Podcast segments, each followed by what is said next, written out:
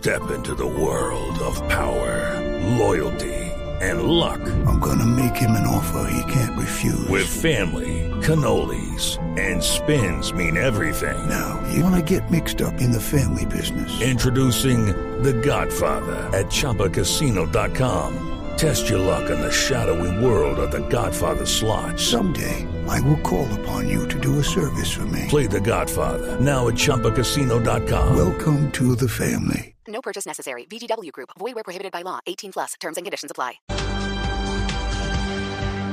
Padres con experiencia, Padres nuevos, hijos con únicos, hermanos, abuelos que consienten, nietos que aprenden. Vamos a construir un puente entre generaciones para que las familias crezcan y entre todos podamos cambiar el mundo. Aquí comienza Generaciones Blue, un espacio de Blue Radio con testimonios, guías, expertos e invitados que nos ayudarán a mejorar la vida en familia y las relaciones entre sus miembros. Generaciones Blue. Estamos cambiando el mundo de las familias colombianas por Blue Radio y bluradio.com. La nueva alternativa.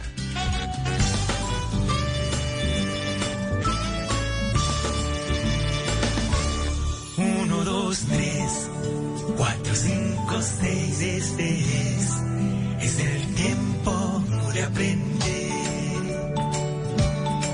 ¿Cuáles son nuestras partes privadas? ¿Cuáles son? Son esas partes que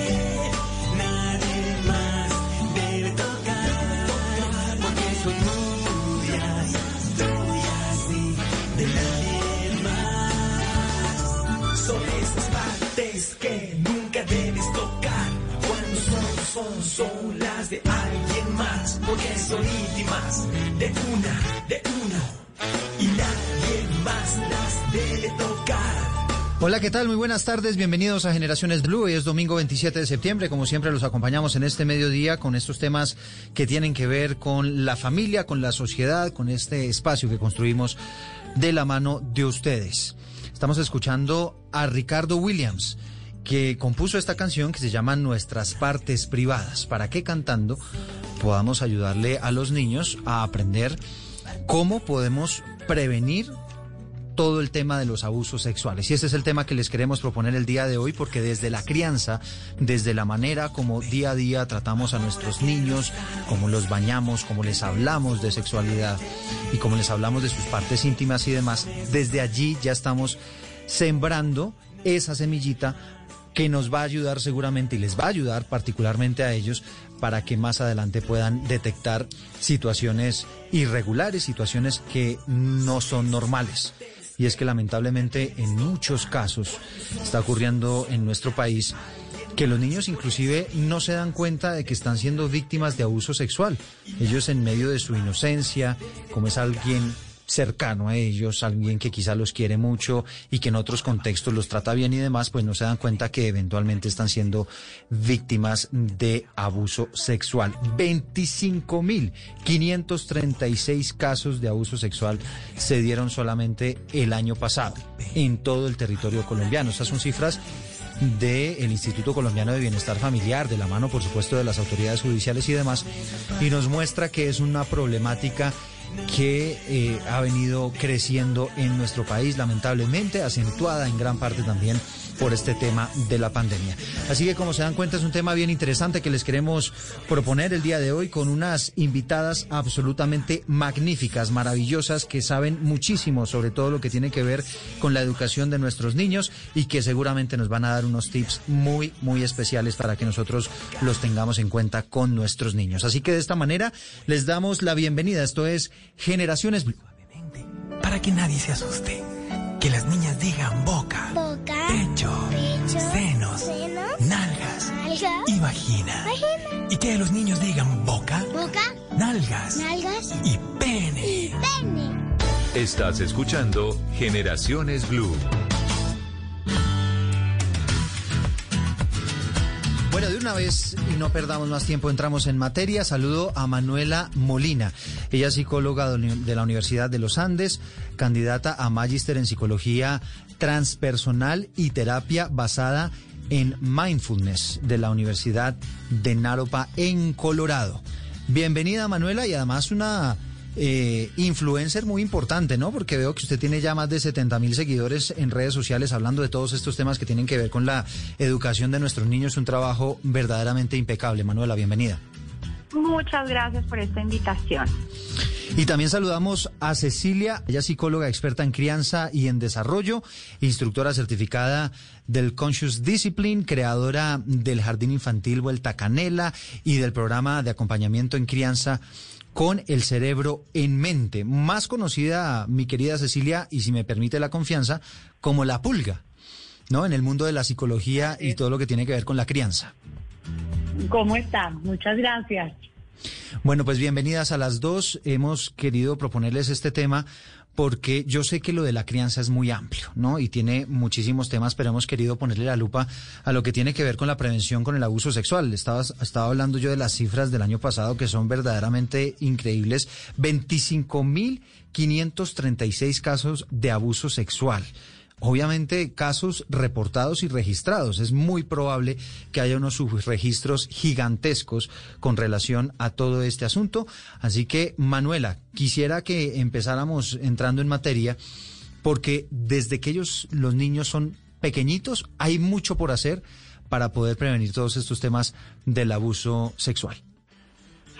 100% de acuerdo, esta es una realidad lamentable, dolorosa, sin embargo nosotros los adultos tenemos una responsabilidad muy grande, los educadores, una responsabilidad muy grande en poder empoderar a nuestros niños y nosotras como psicólogas infantiles los que lo que les queremos compartir en redes sociales y en espacios como estos, también en medios de comunicación, tiene que ver con cómo podemos desde las buenas prácticas de la crianza prevenir el abuso, cómo podemos empoderar a nuestros niños para que reconozcan este tipo de eh, maltrato, ¿cierto? Y que puedan comunicarlo efectivamente a sus cuidadores primarios. Entonces podemos yo creo que empezar en materia, si les parece. Eh, yo creo que lo principal tiene que ver con explicarle a, los oyentes que la mayoría de los abusadores hacen parte del círculo familiar cercano y que emplean manipulación emocional, chantaje y amenazas. ¿Cuáles son algunas de esas frases? Le dicen a los niños, por ejemplo, si lo cuentas nadie te va a creer. Si te quedas callado, te voy a dar un regalo, un dulce o un premio. Este es un secreto entre tú y yo. No le cuentes a tu mamá que te va a regañar, tu mamá te va a pegar si le cuentas lo que estamos haciendo nosotros o lo que yo te estoy haciendo. O si cuentas, van a decir que fue tu culpa y van a llamar a la policía de niños. O eh, te van a meter a la cárcel o me van a meter a la cárcel, ¿cierto? Entonces, lo que queremos hacer es compartirles digamos, herramientas para que desde la crianza respetuosa los niños no normalicen manipulación, chantaje y maltratos. Esa es en sí misma una estrategia de prevención de abuso, ¿cierto? La crianza respetuosa. Entonces estamos diciendo que las buenas prácticas en la crianza, donde se usa el respeto y la asertividad, pues no solamente previene posibles abusos, sino también previene matoneo escolar, previene trastornos de la salud mental a largo plazo. Es como la armadura interna que le permite a los niños ser seres humanos con mayor inteligencia emocional y con mejores mecanismos de afrontamiento y mecanismos de afrontamiento saludables, ¿cierto? Entonces podemos empezar a nombrarles, si te parece también Pulga, algunas como esas estrategias que queríamos que queremos compartirles desde la psicología infantil Voy a empezar con la primera y vamos construyendo. Eso, esos son, estos son, Manuela, como, como tips puntuales, digamos, para los padres de familia. Exacto. Exacto. Muy bien, perfecto. Teniendo en cuenta como la pequeña introducción que les acabo de mencionar, ¿cierto? Lo primero, yo creo que es clave que em, definitivamente se elimine el maltrato físico, pelas, nalgadas, golpes y se elimine el chantaje, regalos, eh, premios o chantaje con comida dentro de la crianza. Por ejemplo, evitar frases como, si haces esto que te estoy pidiendo, te ganas un dulce. O, te ganas el postre. Sí. Ajá, o te ganas un premio, ¿sí? O te ganas un, un, un, postre, o te ganas cualquier, cualquier tipo como de, em, digamos, beneficio entre comillas, ¿no? Si haces esto, entonces te ganas 10 minutos en el iPad, o te ganas eh, X o Y. ¿Por qué? Porque realmente no queremos que ellos normalicen el chantaje o el soborno. Sí, ahora, entonces muchas familias nos van a preguntar, pero yo, le quiero dar un regalo o le quiero realmente dar un, dulce o le quiero dar, compartir algo. Bueno, hazlo como con la iniciativa de querer compartir con él o con ella, pero no como un soborno. ¿Sí? Sí. Esa es la parte que queremos resaltar. Y lo que está diciendo Manuela es la forma como lo plantea uno. Porque uno para que un niño logre hacer algo, eh, si yo me muevo con el chantaje, muchos papás dicen, bueno, ¿y por si no lo chantajeo qué? Porque el chantaje puede ir hacia un premio o el chantaje puede ir, si no haces esto, vas a ver lo que te va a pasar. Si no haces esto, te quedas sin que te lea el cuento. O, o, o lo- o le quito los enseñarle- 10 minutos del iPad, como nos estaba diciendo o le quito los 10 minutos del iPad. En cambio, si uno le dice, para poder leer el cuento o para poder tener los 10 minutos del iPad, tienes que terminar de hacer tu tarea. Y en vez de dar premios, uno lo que puede hacer es celebrar los logros. Porque hay papás que dicen, pero si le fue bien en matemáticas, yo quiero comprarle un regalo, los invitamos a que celebren ese logro. Te fue bien en matemáticas, vamos a celebrar y celebrar es que nos alegramos y le contamos al papá. Eso es importante porque si no los acostumbramos a que todo es con premio, con castigo, con ese chantaje, y son niños que crecen siendo mucho más vulnerables para que un abusador que esté cerca lo pueda chantajear. Doctora o con Cecilia. regalos o con amenazas. Pero pues, si le estoy entendiendo bien, digamos, el mecanismo mm, del premio no está del todo mal, pero depende mucho del lenguaje. ¿Le estoy entendiendo bien? Pero fíjese que yo no lo planteo como un premio, sino como una celebración. Sí. Celebremos los logros de los niños. Y cuando yo le digo a un niño, para poder tener 10 minutos de iPad, tienes que haber cumplido con esto, no es un premio, es el resultado de, es una consecuencia que viene después de haber logrado hacer lo que te estoy pidiendo. Pero si yo le digo, si no terminas la tarea no tienes 10 minutos de iPad o si terminas la tarea te doy 10 minutos de iPad, como un premio, estoy desestimulando que ese niño sea un poco más autónomo, lo está haciendo para que el adulto me dé cosas. Sí. En cambio, cuando yo le digo, cuando termines esto, que es tu deber, vas a tener tiempo para esto o otro, le cuento cuál va a ser la consecuencia, que es diferente. Claro. Cecilia, ¿y, y cómo relaciono yo esto, este tip particularmente con el tema del abuso? Porque el, el, des- el restringir o el premiar puede resultar nocivo a la hora de enfrentarme a un posible abusador. Fíjate que Manuela lo que decía es, vamos a hacer prácticas de la vida cotidiana que hacen prevención. Cuando un niño no está acostumbrado a ser chantajeado, es poco probable que cuando lo intentan chantajear le parezca eso una cosa que él pueda aceptar.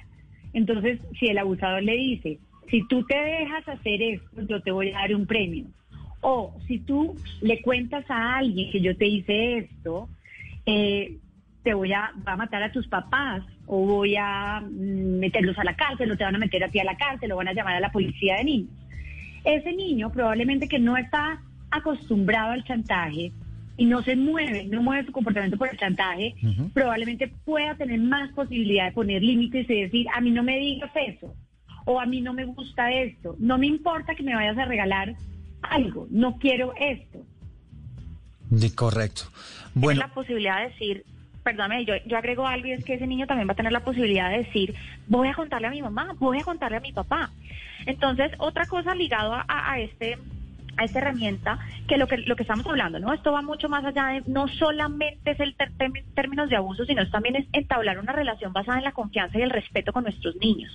Esto también va a prevenirnos muchos problemas de salud mental en la adolescencia y en la adultez. Entonces, realmente evitar premios y castigos y normalizar este chantaje, la amenaza, el grito, el maltrato en casa nos ayuda a que crezcan siendo niños mucho más saludables, empoderados, con mejor autoestima, ¿de acuerdo? Entonces, algo ligado a eso eh, tiene que ver con no forzarlos a recibir regalos que ellos no quieren recibir. Entonces, hay frases como de algunas familias que dicen, ay, qué grosero, los regalos se reciben. Mira, si esa persona te está dando eso, tú dile que recíbeselo y dile que muchas gracias. Por el contrario, nosotros podemos enseñarles a responder, no, muchas gracias, no quiero esto. ¿Sí? Que ellos aprendan que pueden rechazar regalos o que pueden rechazar ofrecimientos que no desean. No queremos que sean niños complacientes, que solamente buscan agradar a los demás, que buscan la aprobación externa. Y ahí voy a reiterar algo que nos estaba diciendo Pulga, y era con el tema de los premios. Yo sé que esto puede sonar confuso. Cuando ella hablaba de celebrar el- al niño el logro, tiene que ver con, por ejemplo, eh, no sé, tuvo un buen resultado en matemáticas, es decirle, "Ah, lo lograste, lograste resolver los problemas de matemáticas y te esforzaste y ese es el resultado de tu esfuerzo. Si ves la diferencia que yo le dijera a ese niño, ay, tú eres muy juicioso, te ganaste, no sé, eh, un iPad nuevo, pues no. Claro, ¿Cuál es la diferencia entre motivarlo a que él reconozca sus logros como parte de su esfuerzo, celebrar con él notando, entonces en el lenguaje decirle lo lograste, lo hiciste, tú es tu logro, tú lo lograste resolver todos los problemas y estudiar para y conseguiste ese, ese resultado, diferente a yo tratar todo el tiempo de hacer como una transacción con ellos y como hiciste esto, te ganas esto otro. Claro. Entonces ahí lo que hacemos es que se vuelven muy complacientes y buscan siempre una transacción. Luego son adolescentes que te pueden decir cosas como, bueno mamá, ¿y si hago eso qué me voy a ganar? ¿Qué me vas a dar? Exacto. ¿De acuerdo? Oye, Cecilia. Hay otra y- práctica. eh, Sí, hermano, no, que ahí, me- ahí, ahí, ahí te, iba, Sí. te iba a meter en el tema de la confianza porque me parece que Manuela lo, lo tocó ya tangencialmente y creo que es lo otro que hay que, hay que lograr. Y no sé si ustedes también nos pueden ayudar con tips para eso, cómo lograr y cómo alcanzar esa confianza con los niños para que ante una eventualidad ellos nos cuenten y sepan que pueden contarnos todo y pueden ser abiertos con nosotros. Yo creo que hay prácticas dentro de la familia que son importantes para generar esa confianza. Uno, cuando un niño le cuenta a uno algo, creerle. Porque a veces el niño dice, es que Pedro me pegó. Y uno dice, ay, ¿quién sabe qué le hiciste tú a Pedro? Entonces, de entrada ya yo siempre voy mal. O, ay, no digas mentiras. O no molestes con eso. O no te quejes tanto, ¿cierto? Eh, y cuando, cuando hay conversaciones en la familia donde todos se vuelven como secretos a voces. Y es ese niño ve que la mamá está llorando y le dice, mamá, ¿qué te pasó? Y la mamá, no, no, no, es que se me metió una pestaña en el ojo. Los niños no son bobos. Y ahí lo que le estamos enseñando es, mamá, no me cuenta lo que le está pasando, yo aprendo que en esta casa no se habla de las cosas que nos están pasando. Eso no quiere decir que uno le cuente a los niños con detalles los problemas de uno, pero si uno dice, no, mira, es que perdí el trabajo, o es que me peleé con tu papá, o es que se murió tu abuelo, ¿cierto? Si un niño descubre que todo eso está pasando, pero no se lo contaron, y cuando pregunta le dicen, no, no pasó nada, y la cara de los adultos dice, está grave lo que está pasando, pues de entrada ese niño es muy poco probable que nos cuente a nosotros lo que él necesite contarnos. Aprende Pero cómo a guardarse las cosas, ¿no? Claro, aprenden a guardarse las cosas, pero también cuando les enseñamos a decir mentiras, dile a tu papá que tal cosa, pero no le cuentes que no sé qué. Y ahí hablábamos en algún momento con Manuela de la importancia de que entre los cuidadores no nos ocultemos cosas. Porque cuando uno le dice al niño, bueno, hagamos esto, pero no le vas a decir a tu mamá. Eh, ahí les estamos enseñando a no tener un criterio claro de cuáles son las cosas que uno guarda eh, para, para, digamos, la familia o cuáles cosas son privadas, porque me he acostumbrado a decir tantas mentiras entre mis papás para que mi papá no se ponga bravo, para que mi papá no regañe a mi mamá, para que mi mamá no se pelee con mi papá. Entonces ahí les estamos enseñando a ocultar una información que luego el criterio cuando es un abusador pues tampoco es clara, qué puedo contar y qué no puedo contar. Y ahí exacto, también un tema importantísimo sobre lo que es privado y lo que es secreto.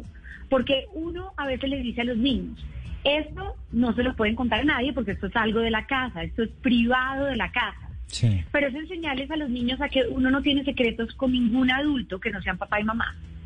Ok.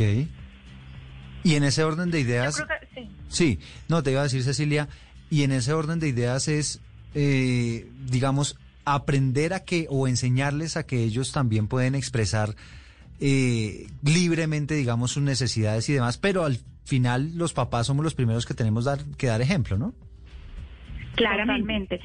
Totalmente. Para agregar, lo que estabas diciendo con relación a los secretos y la, la- como la claridad que queremos hacerles, lo primero, como lo estaba diciendo, eh, pues en su momento, vamos a evitar ocultar información del otro progenitor. Este tipo de ejemplos de te voy a dar estas gomitas, pero no le cuentes a tu papá que te regaña. O sea, en la disciplina queremos trabajar en equipo y no queremos ocultar información del otro cuidador de nuevo para que ellos no normalicen este tipo de dinámicas en la familia. Si es una sorpresa, si yo estoy preparándole una sorpresa a mi esposa y le digo, oye, mira, vamos a hacer esto entre todos, pero no le digas a tu papá porque va a ser una sorpresa. Claro, ahí Claro, y fíjate que le das el contexto. Ajá, eso y sin embargo, sí. y sin embargo, las familias pueden tomar la decisión y decir, eh, no, o sea, y eso también ya es una decisión y bajo el criterio de cada familia lo pueden decidir. Pero muchas veces hay familias que dicen, no, yo prefiero no tener sorpresas o secretos en casa. Y, el, y nosotros lo usamos mucho con los niños todo el tiempo, ¿no? Ven, te cuento un secreto. Y le enseñas explícita, entonces en- explícitamente tú le puedes enseñar al niño, entre nosotros no hay secretos y siempre me puedes contar cosas difíciles y siempre vas a tener mi amor porque ese es el miedo real del niño.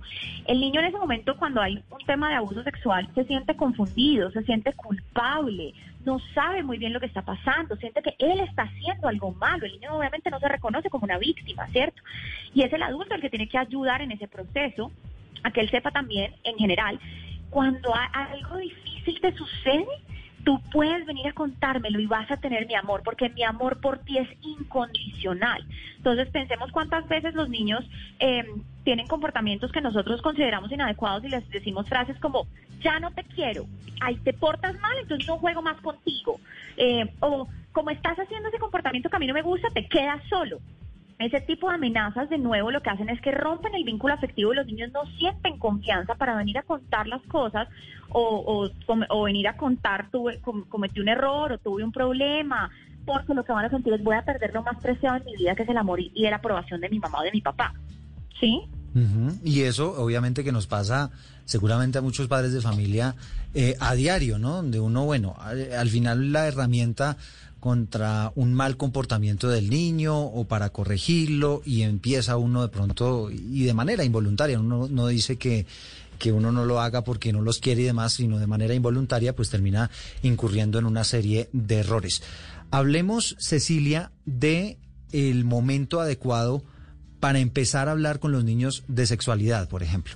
Ok, entonces vamos a empezar porque eso arranca más o menos como desde que uno nace, pero no implícitamente. Entonces yo tengo que decirle a los bebés desde muy temprano, te voy a limpiar la cara, te voy a limpiar tus pies, te voy a limpiar tu cola. ¿Por qué? Porque uno va limpiando a los niños y cuando van creciendo como que les toca aguantarse a donde mande la mamá el jabón o a donde mande uno la toalla y es muy importante porque si yo veo que mamá y papá siempre me preguntan cuando van a tocar mi cuerpo, me dicen, ¿te puedo limpiar o te voy a limpiar la cola? Eso es muy importante. Entonces, cuando uno habla del cuerpo, siempre está trabajando en prevención, en que los niños reconozcan su cuerpo, cuiden su cuerpo, limpien su cuerpo y además, ¿quién puede acceder a mi cuerpo? Son solamente papá y mamá. Si usted va al pediatra con su hijo, el pediatra jamás desviste al niño sin preguntarle a la mamá delante del niño, porque es una práctica que se ha establecido para que los niños entiendan que cualquier adulto que sea ajeno no puede acceder a su cuerpo. Pero además ese niño conoce su cuerpo, conoce las partes de su cuerpo, cómo se llaman las diferentes partes de su cuerpo. ¿Cierto? Entonces, cuando los papás quieren hablar del pene o de la vulva, le ponen una cantidad de apodos a las partes del cuerpo de los niños y es muy importante que los niños sepan cómo se llama su cuerpo cuando están nominando y cómo se llama y papá cómo se llama eso que tú tienes ahí por ejemplo los niños que eventualmente ven al papá eh, eh, en desnudo o porque se bañaron o porque están pequeñitos y ellos van a preguntar de manera muy natural sobre el cuerpo entonces esas dos cosas me parecen importantes y es preguntarles cuando vamos a tocar su cuerpo o anunciarles voy a limpiarte acá. Y la otra es nombrar el cuerpo y enseñarles a cuidar su cuerpo. Ese es el primer momento de trabajar la sexualidad.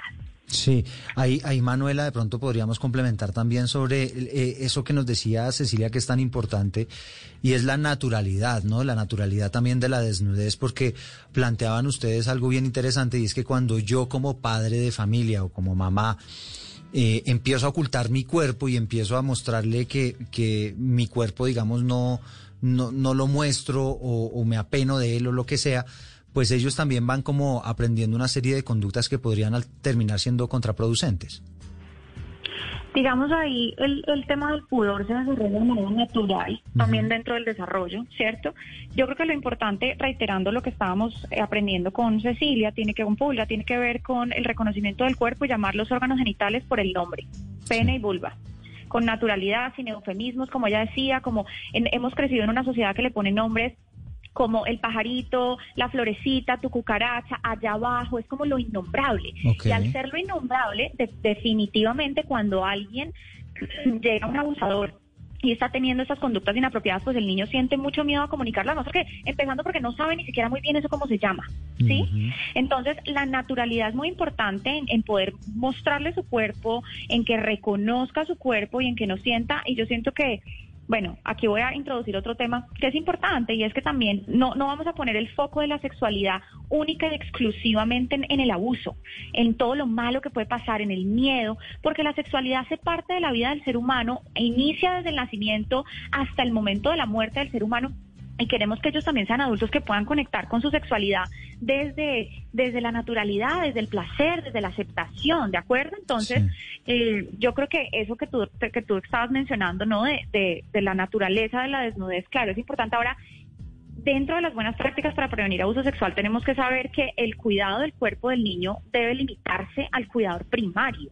porque entonces delegar tareas como el baño o delegar tareas eh, como incluso el cambio de pañal eh, puede poner a los niños en riesgo. Si tú no sabes en manos de quién está quedando tu chiquito cuando, no sé, lo, lo dejas en espacios con cuidadores, eh, familia extendida que no conoces muy bien incluso, pues ahí sí los podemos estar poniendo en riesgo. Entonces es el límite entre le enseño sobre su propio cuerpo, nombro sus genitales con toda la naturalidad, eh, le, le enseño a cuidar y amar y aceptar y respetar su cuerpo, pero eso no quiere decir que no voy a tener cuidado a quién estoy delegando las tareas y lo que decía Pulga también importantísimo, explicarle, mamá es la encargada de eh, Sí. limpiarte o, ¿sabes? Pero- que ellos pero- tampoco naturalicen que cualquier persona los puede vestir que cualquier persona los puede bañar. Pero ahí tengo una pregunta eh, eh, para las dos.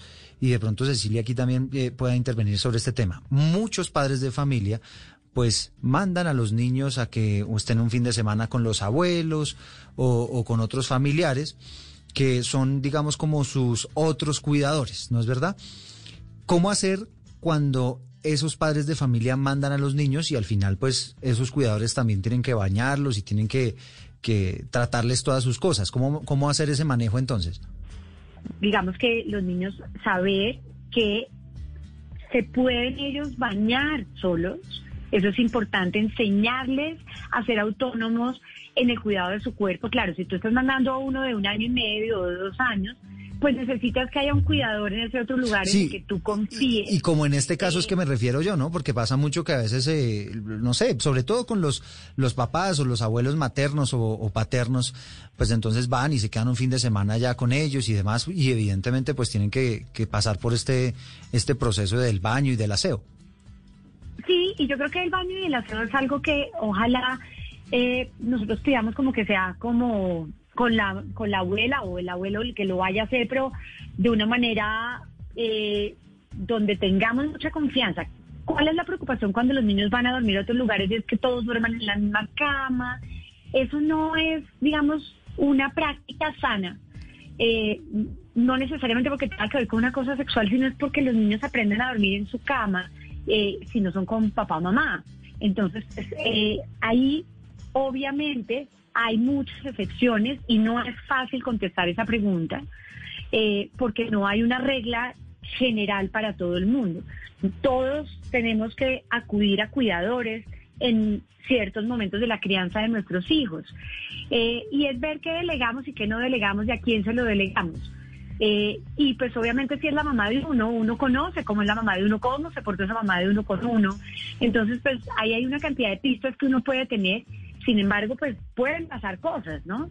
Sí, y ya que habla usted... Manuela quiere agregar algo a eso. Sí, eh, quería hacer una pregunta puntual sobre este, sobre este caso, porque eso le pasa a muchas, muchas familias en Colombia. Y es que muchas veces, pues, son los abuelos también hacen o, o participan activamente en la crianza de los niños. Entonces, Manuela, aquí, ¿qué pistas puede haber o qué signos de alarma puede haber cuando regresa mi hijo a la casa? Y, y, y tal vez me cuente algo que, que yo digo, "Mm, algo no estaba, no está bien ahí. Claro, yo creo que eso es como el añadido a la pregunta anterior, ¿cierto? Porque obviamente nosotros necesitamos dentro de la crianza delegar responsabilidades, apoyarnos como en la tribu o realmente en esta familia que nos que nos está apoyando. Eh, y sin embargo, la, la- digamos dentro de la prevención del abuso sexual lo que tenemos que hacer es siempre estar alerta, siempre estar viendo señales, siempre preguntar, siempre estar como eh, digamos, como, como con una mirada muy, muy crítica frente a todo lo que pasa como en el desarrollo y en cuanto a las señales, pues tenemos que tener, hay digamos muchas, muchas señales físicas que queremos como poner allí sobre la mesa y es ¿Qué pasa si de pronto vemos que el niño tiene una fisura en la zona genital o en la zona anal? Si tiene dificultad para caminar o sentarse, si estamos viendo que tiene además dolores abdominales o pélvicos, si vemos que en la zona genital hay irritación, inflamación, mal olor, flujo incluso de sangre o materia en el área vaginal o anal, moretones en el cuerpo, ropa interior manchada, a veces también infecciones urinarias. Y ya como en relación al, al, estado de ánimo, si hay llanto frecuente, si hay un cambio en el niño, si tú ves un cambio en su estado de ánimo, si hay miedo a desvestirse o a bañarse, si hay un rechazo repentino a las caricias o besos o cualquier acercamiento físico amoroso que usualmente tenía con mamá o papá, si hay miedo a estar con algún adulto en particular, si hay alteraciones del sueño. Entonces, digamos que vamos a tener todas estas piezas de rompecabezas para empezar a leer las señales. Y si el niño te está dando información explícita, lo que reiteramos con, con Pulga ahorita, siempre creerle al niño. Y si ustedes tienen cualquier indicio de sospecha, es importante que inmediatamente vayan y tomen una sesión, eh, una, cita con un psicólogo infantil especializado en abuso sexual para que puedan develar y preguntar. O sea, realmente acá tenemos que estar siempre viendo las señales e inmediatamente acudiendo a un especialista para hacer una, una evaluación o para poder hablar del tema y salir de las dudas. Entonces, creo que eso es importante tenerlo en cuenta. No, pues imagínense, una cantidad de tips, de cosas que hay que tener en cuenta. Vamos a hacer una breve pausa aquí en Generaciones Blue. Cecilia, me dicen que usted por cuestiones de agenda le toca retirarse, ¿no? Sí, sí, pero muchas gracias por esta invitación. Bueno, muchísimas gracias a usted. Ah, hacemos, ah, sí, no, yo sé porque Manuela también está ahí eh, pendiente de todas las preguntas, pero bueno, nos queda viendo una segunda parte de todos estos temas de crianza porque la verdad es que hay mucho que aprender, ¿no? Claro que sí, Eduardo. Muchas gracias. Muchas gracias, Cecilia que nos acompañó este mediodía en Generaciones Blue. Ya regresamos con Manuela Molina, ya sigue con nosotros dándonos todos estos tips tan útiles para que prevengamos los abusos sexuales en la familia. Les tenemos además información adicional de lo que dice el bienestar familiar con relación a este asunto. Ya regresamos con Generaciones Blue. En Generaciones Blue, hoy nos acompaña Diana Pineda, nutricionista líder de inversión social y gestión de conocimiento de Fundación Éxito, para contarnos qué ocurre con la alimentación de los niños en Colombia. En Colombia existen dos tipos de desnutrición, la desnutrición aguda y la desnutrición crónica. Inmediatamente siempre nos mueve más la desnutrición aguda, porque son los niños que vemos muy flaquitos, bastante deteriorados en su salud y que llegan a ser atendidos hospitalariamente. Pero la prevalencia de esa desnutrición aguda en Colombia es del 1.8% mientras que la desnutrición crónica tiene una prevalencia del 10.8 y alcanza prevalencias en departamentos como Baupés del 27%. Pero esa es invisible, esa no se ve, esa es difícil de detectar, esa pasa en silencio, desapercibida. Y es por eso que hoy es necesario que la visibilicemos y empecemos a trabajar por ella, porque además constituye problemas de salud pública y problemas de desarrollo económico para los países. Era Diana Pineda, nutricionista líder de inversión social y gestión de conocimiento de Fundación Éxito. Fundación Éxito, cero desnutrición. Estás escuchando Generaciones Blue. Bueno, pues les estamos, les estamos preguntando a ustedes, nuestros oyentes en numeral Generaciones Blue, a través de, de nuestras redes sociales, ¿usted suele hablar de sexualidad con sus hijos? La opción sí y la opción no.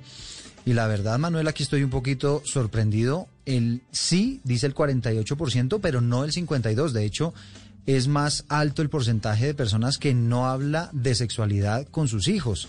Y, me atrevo a decir, Manuela, usted es la experta, pero me atrevo a decir que en eso sí estamos fallando, ¿o no? Completamente. Yo siento que muchas familias delegan esta responsabilidad únicamente al colegio o al sistema educativo y se nos olvida que en casa definitivamente tenemos el diálogo directo con nuestros chiquitos y que este es un tema que del que tenemos que aprender. Y yo creo que es importante también reconocer los los miedos y los prejuicios que tenemos frente al tema de sexualidad en nuestra sociedad pero para que esa reflexión, digamos, nos lleve a querer aprender, a querer tomar talleres, a querer aprender incluso más de crianza respetuosa, acudir a información confiable, ¿cierto? Para poder aprender y, saber cómo, cómo llevar a cabo esta, estas conversaciones, sobre todo con nuestros chicos cuando ya están preadolescentes y adolescentes. Mm. Entonces, sí, la tarea es, es nosotros actualizar nuestro conocimiento, seguir aprendiendo, eh, como digamos desde diferentes medios poder acceder a una información confiable de, cómo puedo hablar con mi hijo y explicarle con naturalidad, con tranquilidad. Y lo más importante yo creo que tiene que ver con que mi hijo entienda, este es un tema del que yo sí puedo hablar con mis padres. o con mi mamá o con mi papá. Bueno, eso sí que es fundamental, aprender además a hablarlo con naturalidad, eh, aprender a hablarlo cuando, cuando, bueno, cuando surjan las inquietudes incluso de parte de ellos e inclusive anticiparnos. Porque no sé si usted coincide conmigo, Manuela, pero el niño, si no consigue la información en la casa, pues la consigue en el colegio, con algún amiguito, con algún video quizá pornográfico que se encuentren por ahí.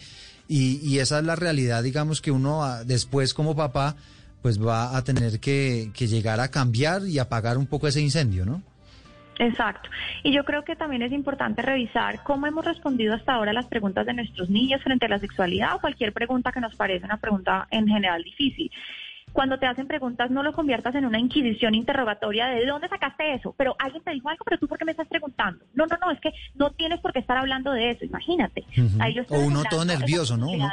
Uno, todo nervioso como que ellos noten que uno se altera con el tema. Exacto. Entonces lo que queremos es que haya una comunicación tranquila y con apertura por parte del adulto, donde el adulto incluso si no sabes qué responder le puedes decir, sabes, en este momento no estoy muy segura de qué te puedo responder, déjame, voy a buscar la información y vuelvo a tener esta conversación contigo y realmente cumplir esa promesa, ir, investigar, leer, acceder a talleres, acceder a información que hoy, tenemos como esa facilidad en medios de comunicación de poder eh, tener como esta información, ese acceso a la información de manera tan abierta, entonces realmente hacer el trabajo, educarnos y volver a donde nuestros niños o adolescentes y decirles, ahora estoy listo para responder la pregunta que me hiciste. Exactamente.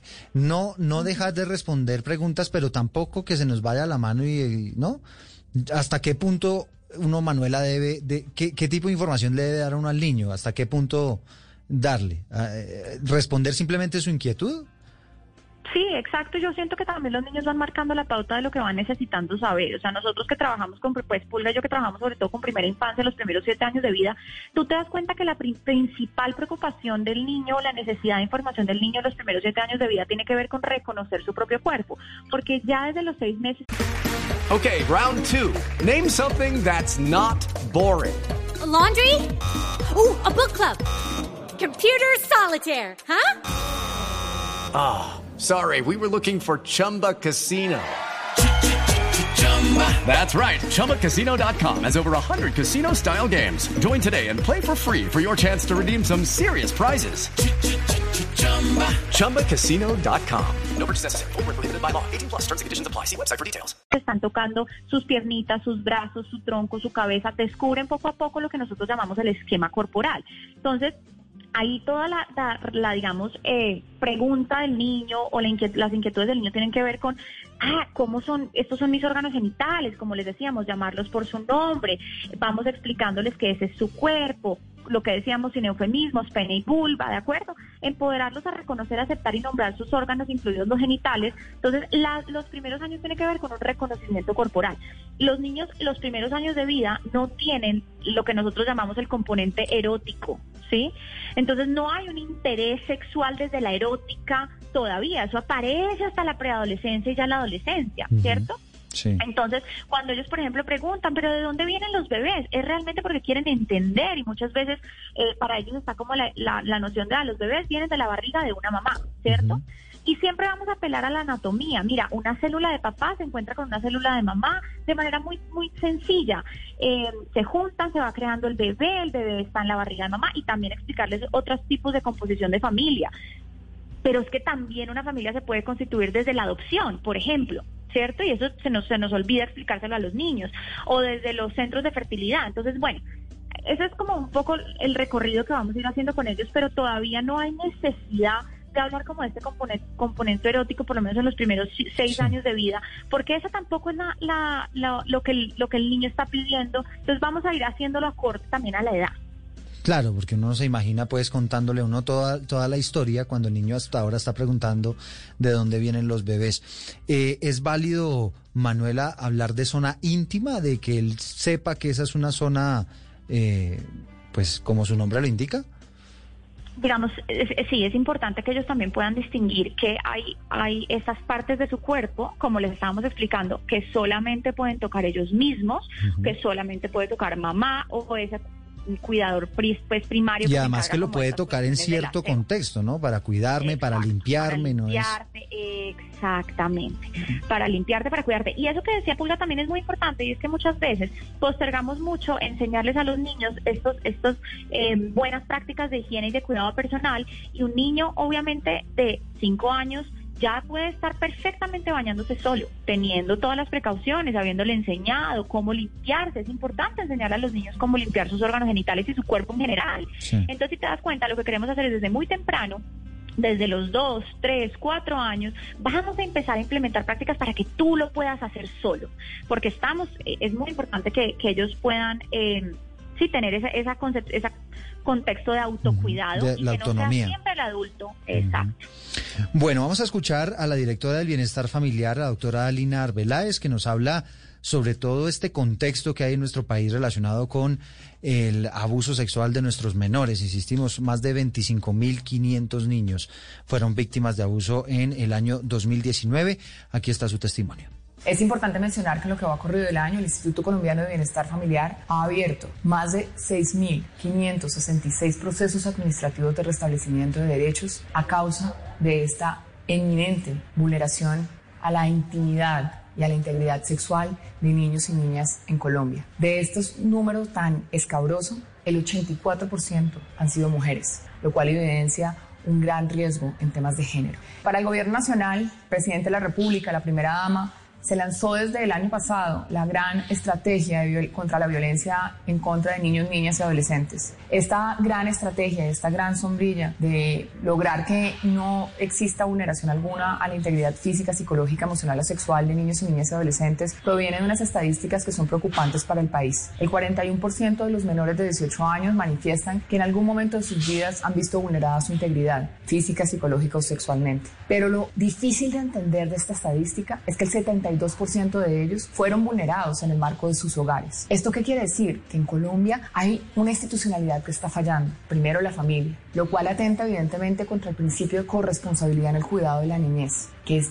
radica según la constitución política del Código de Infancia y Adolescencia, primero en la familia, después en la sociedad y obviamente en el Estado. Todos somos corresponsables de evitar que exista vulneración alguna a los derechos y a la integridad de niños, niñas y adolescentes. Quiero contarles también que en el marco de, lo que ha ocurrido de la pandemia, es decir, de marzo a septiembre, sí hemos encontrado que ha reducido el número de denuncias por posible vulneración a derechos de los niños, niñas y adolescentes. Si hacemos un análisis de las estadísticas de marzo a septiembre del 2020, eh, el ICBF ha tenido una solicitud de más de 94.684 casos para proteger y garantizar los derechos de la niñez. Pero hacemos un comparativo con el año inme- inmediatamente anterior, encontramos que hemos tenido una reducción del 19%, toda vez que en ese año hubo más de 117.178 solicitudes de protección a menores de 18. Preocupa el tema de violencia en ciertas ciudades. En Bogotá, que es la ciudad que más tiene porcentajes y estadísticas de niños con, con restablecimiento de derechos, en lo que va ocurrido del 2020, hay más de 27.517 casos en la capital de la República,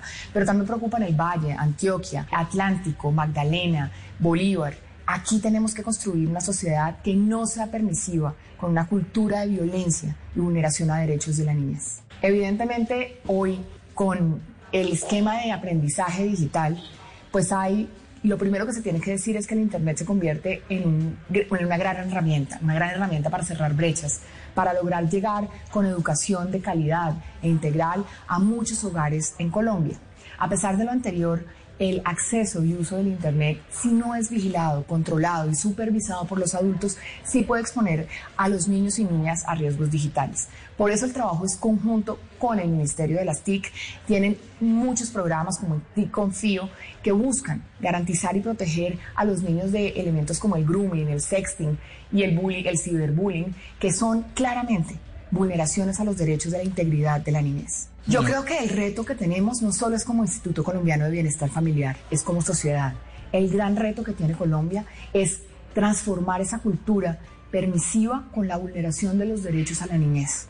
Es que realmente entendamos el artículo y la importancia del artículo 44 de la Constitución Política, donde no puede ser un mero adorno que la preponderancia de derechos es de ellos, de los niños, niñas y adolescentes de Colombia, porque son el presente y el futuro de nuestro querido país. Lina Arbeláez, la directora del Bienestar Familiar, con una declaración, pues ya escuchan ustedes muy contundentes, hablándonos de cifras, de la situación actual en Colombia, del tema del Internet, Manuela, que me gustaría que habláramos de eso un poquito más adelante, pero antes quisiera hacer una pregunta que sea, seguramente se están haciendo muchos padres de familia, y es, ¿hasta qué edad es prudente yo bañarme con mi hijo o con mi hija?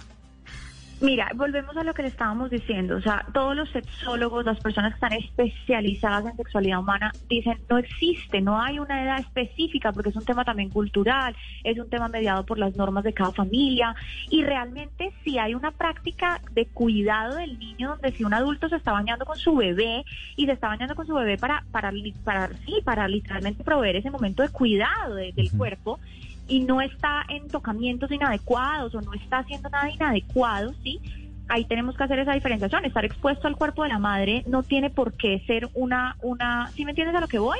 Como, es como simplemente estar bañándose como es con esa mamá y es un bebé, pues ahí no estamos vulnerando los derechos del niño, lo estamos cuidando. Entonces el punto no A lo, a lo que vas, Manuela, si te entiendo bien, si te entiendo bien a lo que vas es la actitud que yo asumo en el momento de bañar al niño y que el niño también note que es algo que yo hago con naturalidad y que es algo que yo hago en aras de limpiarlo y en aras de cuidarlo y no que de pronto yo asuma una actitud diferente.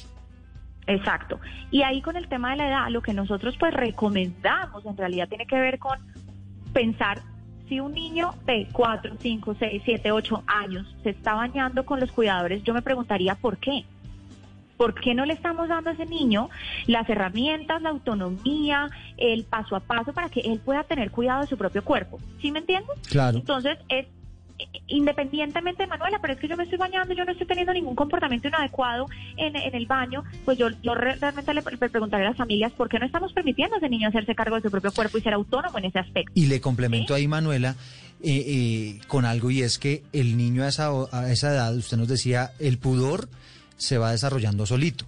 Pero seguramente a esas edades ya el niño no le va a parecer tan chévere bañarse con la mamá o con el papá. Él ya va a buscar una autonomía, va a buscar una privacidad. Entonces, Incluso los adultos me han dicho, Manuela, yo ya no me siento cómoda bañando con mi Claro. hijo porque cumplió, no sé, tres añitos o cuatro añitos o cinco añitos. Entonces, realmente todos los sexólogos concuerdan y dicen, los padres de familia, se o sea, el cuidador primario, y reitero, el cuidador primario, porque es una responsabilidad que no se puede delegar fácilmente a cualquier cuidador que yo no realmente conozca, ¿cierto? Eh, y tristemente, muchas veces yo creo que conozco a ese otro cuidador que me está apoyando y la verdad es que no. Y me llevo una, una triste eh, noticia, ¿cierto?, frente al abuso. Por eso este es un tema también tan delicado. No es generar pánico, es simplemente que estemos todos muy alerta y atentos. Pero el punto es, hasta que el niño y el adulto se sientan cómodos, yo puedo seguir apoyando ese momento del baño y bañándome con mi hijo. Ahora, de nuevo, recalcamos es, vamos desde muy temprano a darle las habilidades para que él lo pueda hacer por sí mismo. Sí, que ese sí que es un tema supremamente importante, enseñarles muy temprano esa autonomía para que al final uno pueda estar, entre comillas, tranquilo. Y por ejemplo, en- ante ese dilema de si lo va a cuidar el abuelo, la abuela, el tío y demás, pues uno ya, ya sabe que no tiene por qué esa persona eh, involucrarse en ese proceso de autocuidado, en el baño, en el aseo, porque ya seguramente esos niños aprenden a hacerlo solos muy rápidamente. Bueno, Manuela. Eh, usted nos estaba dando tips, ¿no? Poco a poco íbamos avanzando, ya hablamos de- del tratamiento, de la crianza, de este tema de los regalos, de las recompensas y demás. ¿Qué otro tip puede haber para evitar que los niños puedan ser víctimas de abuso? Sí, yo creo que tal vez uno como que para, para, poder ir cerrando el tema, uno de los más importantes y que recopila todo lo que hemos dicho tiene que ver con límites saludables al cuerpo. Como adultos nosotros queremos enseñarles a los niños que ellos, como niños, tienen derecho a determinar quién puede tocar su cuerpo y quién no, y queremos enseñarlos que su cuerpo es solo suyo y que pueden poner límites frente a los demás cuando no les gusta algún tipo de interacción. Es decir, yo como adulto quiero que desde muy temprano el niño integre.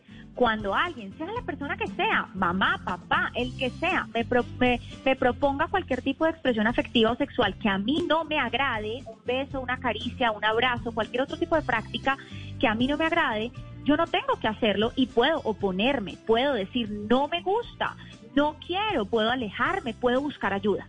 ¿Cómo cultivo entonces esto en la práctica cotidiana? De nuevo, reiteramos la crianza respetuosa, porque cuando yo como adulto, cuidador primario, no vulnero el cuerpo de mi niño de ninguna manera, y esto incluye castigo físico, lo que le estoy enseñando es que su cuerpo es de él, que su cuerpo merece respeto y que él puede, cuando, o de nuevo, que no normalice estas prácticas que son inadecuadas. Dos consideraciones frente a esto. Nosotros recomendamos siempre anticiparle a los niños cuando les vamos a cambiar el pañal, cuando les vamos a quitar la ropa, cuando les vamos a bajar los pantalones porque tenemos que, eh, nos están en, su, proceso de control de esfínteres y demás, ¿cierto? Entonces yo le puedo decir, tu pañal está sucio, es hora de cambiarlo. Y le voy narrando lo que estoy haciendo. Voy a bajarte los pantalones, voy a cambiarte el pañal, te estoy limpiando el pene, voy a botar el pañal sucio, etcétera. Entonces voy haciendo como esa narración y esta es una manera respetuosa de acercarme al cuerpo del niño. Y otra recomendación tiene que ver con escuchar al niño. ¿Cuántas veces nosotros estamos en algún tipo de interacción con el niño? Por ejemplo, mamá le está dando besos y el niño dice, ya mamá, para, no, no, no. Y si- como adultos desoímos, simplemente no escuchamos.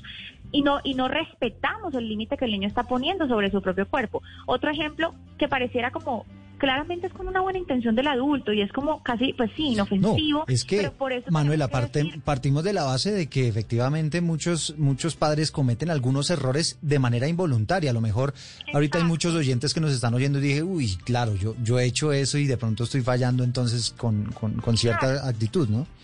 Y son cosas que podemos ir ajustando y estamos todos en proceso de aprendizaje. Entonces, claro, ¿cuán- ¿cuántas veces no le estamos haciendo de pronto cosquillas a un niño y el niño dice, ya no más, para, ya, ya no más, ya no me gusta, ¿sabes? Y como que todavía se ríe, pero te está diciendo para y tú sigues, sigues, sigues, ¿verdad? ¿Cuántas veces, de nuevo con el ejemplo de los besos, incluso no lo forzamos a darle besos a abuelos o a la visita o llegó un familiar y tan antipático, no seas grosero, dale un beso y un abrazo o incluso manipulación, ¿no? Mira cómo se puso de triste porque no le diste un besito a la abuelita, hay que pesar la abuelita que no le diste un besito. Entonces coercionamos el comportamiento del niño y básicamente lo que queremos cultivar en realidad con este respeto a su propio cuerpo es el niño entiende, yo soy dueño de mí mismo, yo no tengo que hacer algo que yo no quiera, que no me guste, que no me sienta bien. Le enseñamos a respetar su propio cuerpo, pero lo más importante, a poner límites. Entonces, con esto otro tema complejo. No forzamos, no forzamos a un niño a abrazar, a besar, no forzamos a un niño eh, tampoco a darle besos en la boca a los progenitores, de hecho eso no lo recomendamos dentro de la psicología infantil y un sano desarrollo. Esa práctica de darle besos en la boca a los niños no tiene ningún sentido. Y, y si ya lo estás haciendo, y lo que partimos de, de nuevo, ¿no? Como de la buena intención de las familias que en algunas cosas pues estamos todos, como les decía, reaprendiendo. Si ya lo estás haciendo, explícale. A mamá le puedes dar besos en la frente, le puedes dar besos en la mejilla, en la boca no nos damos besos. Ok. ¿Sí? Para que él aprenda que eso es, digamos, un, un tema que vendrá más adelante y, y quizá explicarle un poquito también, ¿no? Claro, claro. Y incluso yo puedo ahí mencionar todas estas, también los órganos genitales. No damos besos en la vulva, no damos besos en el al pene, ¿cierto? Entonces mira que con claridad yo le voy también mostrando esos límites, en dónde es apropiado dar, darnos besos. Entonces tener la conversación, puedo incluso pintar como una silueta del cuerpo humano y, e irles mostrando cuáles son esas partes que son adecuados darles besos o tocar, cuáles otras partes no, ¿sabes? Entonces ahí vamos haciendo esa diferenciación. Y hay muchas personas, hay muchos psicólogos que utilizan la metáfora del semáforo, como decirle cuál, en, en entonces en, en verde, cuáles son esas partes que es apropiado tocar, que es apropiado besar, y en rojo cuáles son esas partes que no es apropiado, ¿cierto? Como la metáfora que ellos puedan entender, el rojo es como el no, para, y le puedes decir para, o puedes correr, o puedes buscar ayuda. Entonces voy practicando también con ellos como, como para que ellos entiendan cuáles son los límites de su cuerpo. Pero de nuevo, partimos de la base de lo más importante, escucho al niño. Cuando el niño me dice, para, no me gusta cómo me estás tocando, o me estás apretando muy duro, o ya no quiero más besos, o no quiero abrazar a esa persona. Escucho al niño. Y además actúa en consecuencia. Si el niño dice que ya no quiere más cosquillas, pues no más cosquillas. Y saber que... Inmediatamente para. y validar su voz. Cuando él dice no, es no y paramos y que ellos aprendan también que su voz tiene, tiene peso, efectivamente, y tiene consecuencias, ¿no? Exacto. Manuela, pues ha sido un placer eh, haber conversado con ustedes dos. La verdad es que se nos quedan muchos temas eh, en el tintero, pero eh, yo creo que les hemos dado unos tips supremamente valiosos a los padres de familia. Me sentí muy identificado con lo de la abuela, lo de la tía. Venga, pero dele un abracito, como no. Hace rato no la ve después de la pandemia, hombre, ¿cómo no le va a dar un abrazo? Mire, la pobre se quedó triste. Sí, sí, sí, sí. Siento que sí es un proceso de reaprendizaje, muchas prácticas que no teníamos en cuenta o generaciones pasadas no tenían en cuenta. Entonces, pues es un proceso de, de ir descubriendo cómo podemos ayudar a nuestros niños ser garantes de derechos, cómo podemos realmente protegerlos dentro de la crianza y las prácticas cotidianas, ¿sabes? Entonces, gracias por esta invitación. También recordarles a los oyentes que, eh, pues tanto Pulga como yo estamos en redes sociales, yo estoy como mindheart.kids y tenemos de hecho, Pulga y yo, un, un curso, un acompañamiento a las familias, tenemos una escuela de crianza que se llama Crecer y son cinco módulos en los que nos vemos en línea, lo pueden tomar desde cualquier parte del mundo para seguir explorando a profundidad sobre crianza respetuosa porque es una necesidad, eh, pero de nuevo muchos de los adultos ah, no, no sabemos cómo hacerlo. Entonces, eh, que sepan que están las herramientas allí, que, que estamos aquí disponibles para ustedes, para seguirlos Sí. acompañando y dándoles, dándoles, darles más información y acompañar y proteger a nuestros niños. La información, la información está ahí, está en las redes, está disponible. Lo que hay que hacer es dedicarle tiempo y de verdad entender que es necesario que aprendamos muchísimas cosas con relación a todos estos asuntos. Seguramente tendremos una segunda parte, Manuela, para hablar de más temas relacionados con la familia. Muchísimas gracias por acompañarnos. Muchas gracias por la invitación. Un abrazo. Bueno, pues así llegamos al final de Generaciones Blue. Estamos escuchando esta canción de Ricardo Williams que se llama Mi cuerpo es mío. Y hemos traído a Ricardo porque la verdad es que a través de la música nos enseña cómo podemos eh, educar a nuestros niños en todos estos temas de la educación sexual, de que ellos vean el cuerpo como algo natural. Así que les recomendamos, por si ustedes están en este proceso de crianza, en este tema que al final obviamente es delicado, que al final puede ser incluso hasta espinoso, pero como hemos aprendido hoy, debe ser un proceso absolutamente natural y debe ser algo que debemos enfrentar con toda la sinceridad, con toda la naturalidad para evitar todos estos casos de abuso sexual. Les voy a compartir para el cierre una frase de un libro que se llama Camino, que lo escribe San José María de Escriba de Balaguer. Este hombre fue el creador del Opus Dei. Y a propósito de la crianza dice lo siguiente. No reprendas cuando sientas la indignación por la falta cometida.